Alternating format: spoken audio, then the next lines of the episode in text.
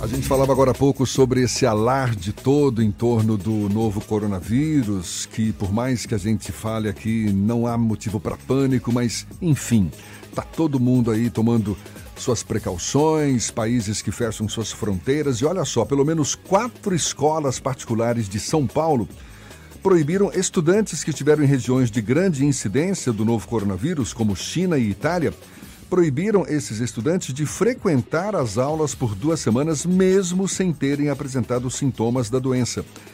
E aí fica aquela dúvida: isso é legal? Quem teve contato com pessoas infectadas, é, por exemplo, também, não é? Quem teve contato com pessoas infectadas, essa pessoa é obrigada a passar por exames médicos para diagnosticar a possível presença do novo vírus?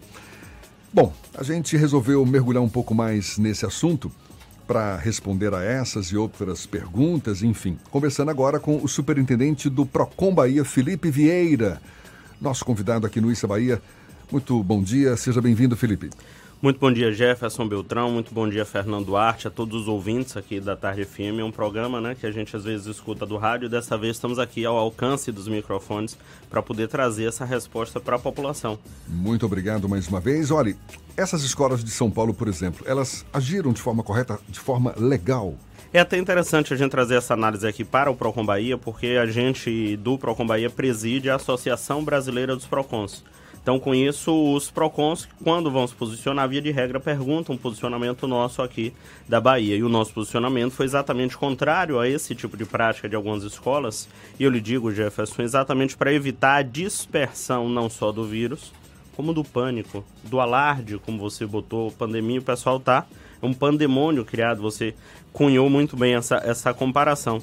Nessas circunstâncias, é interessante que, havendo a desconfiança, cuide-se para que tenham os cuidados de ordem médica. Então, toda criança que tiver com uma gripe, com um resfriado, com uma rinite, com uma tosse alérgica ou qualquer outro, é interessante, em razão do contexto em que isso se coloca, que ele seja clinicado e diga se de fato ele tem o coronavírus ou não. Novidade para os ouvintes aqui do programa é que os planos de saúde serão obrigados a disponibilizar os testes para se fazer a coronavírus não. A INS já, já, já determinou. determinou a circunstância do anúncio feito ontem pela OMS, Organização Mundial da Saúde, em finalmente reconhecer como uma pandemia, muda todo o contexto, porque alguns conceitos oficiais que antes eram tidos apenas como mera expectativa, agora já são reais. Então, o, o consumidor, ele é incentivado a evitar locais públicos, locais de contato de grandes pessoas, locais de circulação, e as escolas e centros universitários se colocam nessa condição. Só que, Jefferson, esse cuidado com a dispersão não pode colocar a pessoa numa situação de constrangimento. Suponhamos, essa criança apenas e tão somente viajou, o que é da sua vida pessoal, para uma região que pode ter tido casos confirmados ou apenas meras suspeitas. Pensamos aqui agora, a criança não está infectada, não apresenta sinais, está em plena saúde, mas ainda é, sim, é preventivamente afastada da escola. Quando essa criança voltar, os outros colegas vão saber. Ele foi afastado por causa do coronavírus. Quem vai encostar nele não sou eu. E começam a isolar a criança. Pois é. Então é... dá margem ao preconceito. E é um constrangimento, como você bem mesmo destacou, não é? Vamos um pouco mais além. E vamos imaginar que uma pessoa tenha tido contato com alguém infectado pelo novo vírus.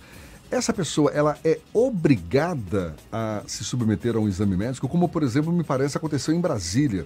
Foi preciso uma decisão da justiça para obrigar. É... Isso, foi um casal que Exatamente. teve esse contato, o marido em contato com ela foi obrigado a fazer.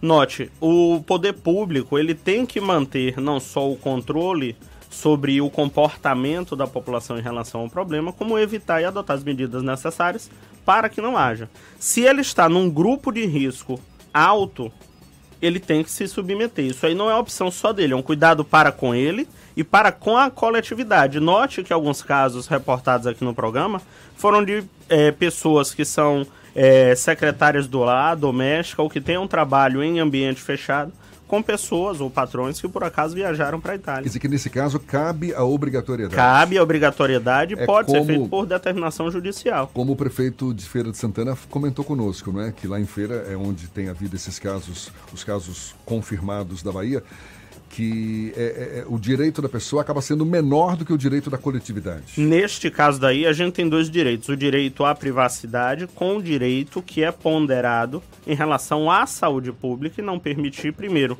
uma doença que mata menos do que muitas outras, uma doença que tem cura na pelo menos no que se fala, e em casos como foi o ponto-chave, o, o paciente zero na China, é, é, aquele local já não apresenta novos casos, ou seja, é uma doença que é controlável, não vou lhe dizer a curto ou médio prazo, mas a longo prazo ela consegue ser controlável. E tem o grupo de risco maior de infecção entre os jovens e de mortalidade entre os idosos. Eu não posso permitir, enquanto poder público, que se dissemine o pânico, se dissemine à beira da histeria coletiva, que as pessoas saiam à busca de máscaras e álcool gel e façam elevar o preço Note como há uma série de, de, de desdobramentos, Jefferson Fernando, que vem exatamente do comportamento de agora. Então, se há uma pessoa que está no grupo de risco, há uma pessoa que tem um potencial muito grande de estar contaminada com o novo coronavírus, essa pessoa deve ser submetida aos testes oficiais, claro, com todo cuidado e respeito à dignidade humana, deve ser exposta ao teste e preservar a coletividade.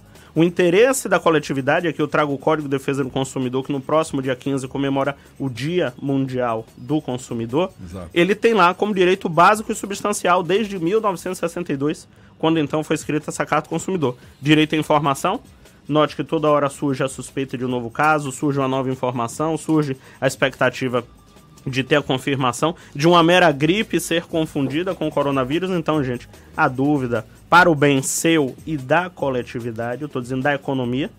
Ah, o coronavírus foi uma doença que tomou tal proporção, Jefferson, que encerrou as, as comemorações do Ano Novo Chinês. Exato. É uma doença que trouxe para a Bolsa de Valores o segundo circuit break. Foi exatamente quebrar por causa do estágio de, de informação que deveria ser básico, deveria ser essencial e que não é feito. Com isso, a gente vê que há um desdobramento muito maior.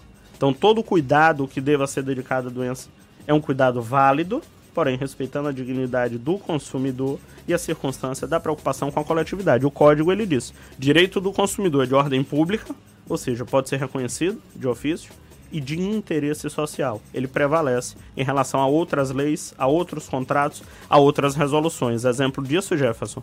Ontem o Procon Bahia, presidindo a Procons Brasil, teve no Senado discutindo exatamente os efeitos que o coronavírus está trazendo para o pacote turístico. A Bahia é um, um, um, um, polo regional muito forte no Nordeste para o turismo. A Bahia é exportada como um grande produto. A gente passou agora recentemente pelo Carnaval, mas ainda não tinham casos confirmados em território baiano. brasileiro e território baiano. Sim. Né? Então, nesse caso daí, há um contexto diferente. Os cuidados das autoridades de saúde devem ser ouvidas pela população e os cuidados com os contratos de viagem, pacotes turísticos, pode procurar o Procon que a gente está conseguindo conciliar. Como é que funciona? O que é que está concili... como está conciliando essas questões dos pacotes de viagem? Por exemplo, quem está com viagem marcada para a Itália, que está com as fronteiras fechadas, o que é que pode acontecer? Como resolver essa situação? Veja, nossa nossa função principal enquanto Procon é conciliar. O nosso poder é de polícia, é de policiar, de fiscalizar, de sancionar qualquer desrespeito ao Código de Defesa do Consumidor. Esse é o nosso papel. Mas a nossa vocação, Jefferson, a nossa vocação, Fernando, é conciliar. Veja, não é interesse do consumidor se expor ao risco à sua vida, saúde e segurança. Não é interesse de uma companhia aérea ter no, no, no, seu grupo de passageiros alguém potencialmente infectado. Quem viajou nos últimos dias pode ter se habituado com a figura das máscaras dentro do avião. Não estou dizendo que seja coronavírus, mas enfim, são regras de higiene básica precaução. que a gente tem, a precaução. E não é interesse de um determinado país, como tomou essa medida extrema a Itália, em fechar as suas fronteiras. O presidente Donald Trump já começa a anunciar que não aceitará passageiros vindos do da continente Europa. europeu. Então, note, governos estão se mobilizando para cuidar e para conter a dispersão desse coronavírus. A taxa de mortalidade dele é baixa, porém existe. Porém deve ser tratado. Então, o que nós estamos fazendo é conciliando. Não é interesse do consumidor ter a doença, não é interesse da empresa estar tá transportando um passageiro doente e não é interesse do país, de um determinado país, note que isso já influencia na geopolítica mundial, de estar tá sendo um ponto, um foco de dispersão. Com isso daí, a gente pede aos passageiros que evitem viajar, aqueles passageiros que tenham passagens ou viagens marcadas, porque a gente sabe, Jefferson, Fernando, ouvinte aqui do à tarde do Isso é Bahia, a gente sabe que viagem internacional principalmente é uma viagem que você faz com uma programação ampla, bem antecipada para pegar preços, promoções, condições, planejamento pessoal e tudo mais. Nisso, o interessante é que aquele passageiro que tiver viagem para os próximos 60 dias, fique atento dia a dia sobre as mudanças e alterações. Às vezes, uma preocupação que o passageiro possa ter em ele tomar a iniciativa de cancelar, ele aguardando o tempo razoável de 60 até 30 dias antes da viagem, com o nível que a gente está tendo, às vezes a própria companhia aérea cancela. Então ele não precisa estar tá se dando esse trabalho, entende, Jefferson? Tem que prevalecer pode... o bom senso, não é? Com certeza. Esse, né? Essa é a palavra-chave, Jefferson. Você traz aí um, um, um, algo que foi muito tratado ontem na, na audiência pública no Senado, Comissão de Defesa do Consumidor, reconhecendo a qualidade do Procon Bahia na presidência da Procons Brasil e pedindo ao Procon Bahia orientação sobre como defender o consumidor. E a defesa do consumidor que nós defendemos aqui na Bahia é exatamente a de que prevaleça a tentativa de remarcação, prevaleça o cancelamento com a restituição integral desse valor para esses passageiros que estão aí nos próximos 60 dias. Passageiros que estejam, Jefferson, aí pensando já no setembro, outubro, aguarde um instante. A realidade dos fatos pode mudar até lá. E o que acontece, por exemplo, com é, a compra de máscaras de álcool em gel? Porque vai sumir do mercado, tem alguns lugares que já registram isso e aí quando voltar, se houver prática abusiva dos preços abusivos, como funcionar, como agir nesse tipo de situação? Esse pensamento senhor Fernando é bem interessante, é exatamente alinhado com o pensamento que os PROCONs têm. A gente está observando, e eu vou lhe dizer, Jefferson, há uma diferença entre o preço ser absurdo e o preço ser abusivo. Há preços que a gente olha no mercado e diz, rapaz, não é possível que uma coisa dessa custe esse valor. Agora, note que nesse pequeno intervalo de tempo, já é difícil encontrar álcool gel, já é difícil encontrar certas máscaras, né, que tenham lá o seu grau de proteção. E há um movimento do mercado que é chamado de oferta e procura. A gente sabe que tem um movimento de elevação do preço, até porque, tendo uma grande demanda, eu vou ter que aumentar o meu parque industrial, vou ter que contratar mais gente, produzir mais, comprar mais insumos, reticência e tal.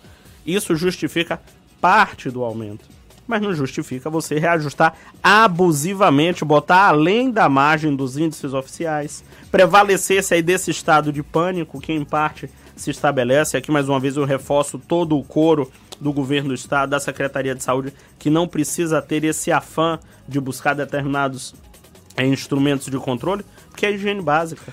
É, vocês estão falando aí do, do álcool gel. Recentemente, a Secretaria Estadual da Saúde, em conjunto com a Secretaria Municipal, de Saúde reforçaram a, a, existência de uma lei que obriga a disponibilização de álcool gel em todos os estabelecimentos comerciais do Estado.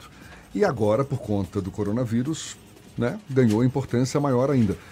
Tem havido uma fiscalização do PROCON nesse sentido, de identificar se os estabelecimentos estão cumprindo essa obrigação? Veja, isso já faz parte do rol de itens que são fiscalizados pelo consumidor perdão, pelo PROCON no mercado de consumo e onde tiver essa movimentação, esse fluxo de pessoas, o álcool gel deve acompanhar. Vou lhes dizer, todo mundo manuseia uma coisa que é considerada pelos é, estudiosos da saúde algo extremamente sujo, que é o dinheiro. O papel moeda, quando você troca, ali é um, uma, um ponto de dispersão de diversas é, bactérias e, e agentes contaminantes o álcool gel já era fiscalizado pelos PROCONs, naturalmente deve haver um reforço neste item, nesse tópico, em relação à legislação estadual, por causa do, do momento em que a gente vive socialmente, que é o momento coronavírus. E a gente reforça que prevaleça o bom senso nessa relação entre consumidor e fornecedores, enfim, também prestadores de serviços, porque é o que a gente espera para que, como você bem destacou, não é? A conciliação também prevaleça. Felipe Vieira, superintendente do Procon Bahia, muito obrigado pelos seus esclarecimentos, pela sua participação conosco aqui. Um bom dia para você. Procon Bahia se disponibiliza ao programa, à bancada, aos ouvintes aqui. Estamos sempre à disposição, seja nos microfones da rádio, seja nos postos de atendimento do Procon. E para finalizar, Jefferson, fazer só um convite. No próximo dia 16 de março, a gente vai estar realizando um evento, inclusive pode tratar desse e de outros assuntos, que é o cadastro de reclamações fundamentadas, que é a lista negra daquelas empresas que pior se comportaram no mercado. Então tá aí o convite ao programa, tá o convite à bancada, tá o convite aos ouvintes aí para comparecer no Hotel Wish da Bahia a partir das 8 horas da segunda-feira e conhecer quem são as empresas que se comportam mal no mercado baiano. Tá certo, mais uma vez muito obrigado. A gente lembra, esse papo todo você acompanha de novo no nosso canal no YouTube e também pelo Spotify, no iTunes e no Deezer, 8h47 na tarde FM.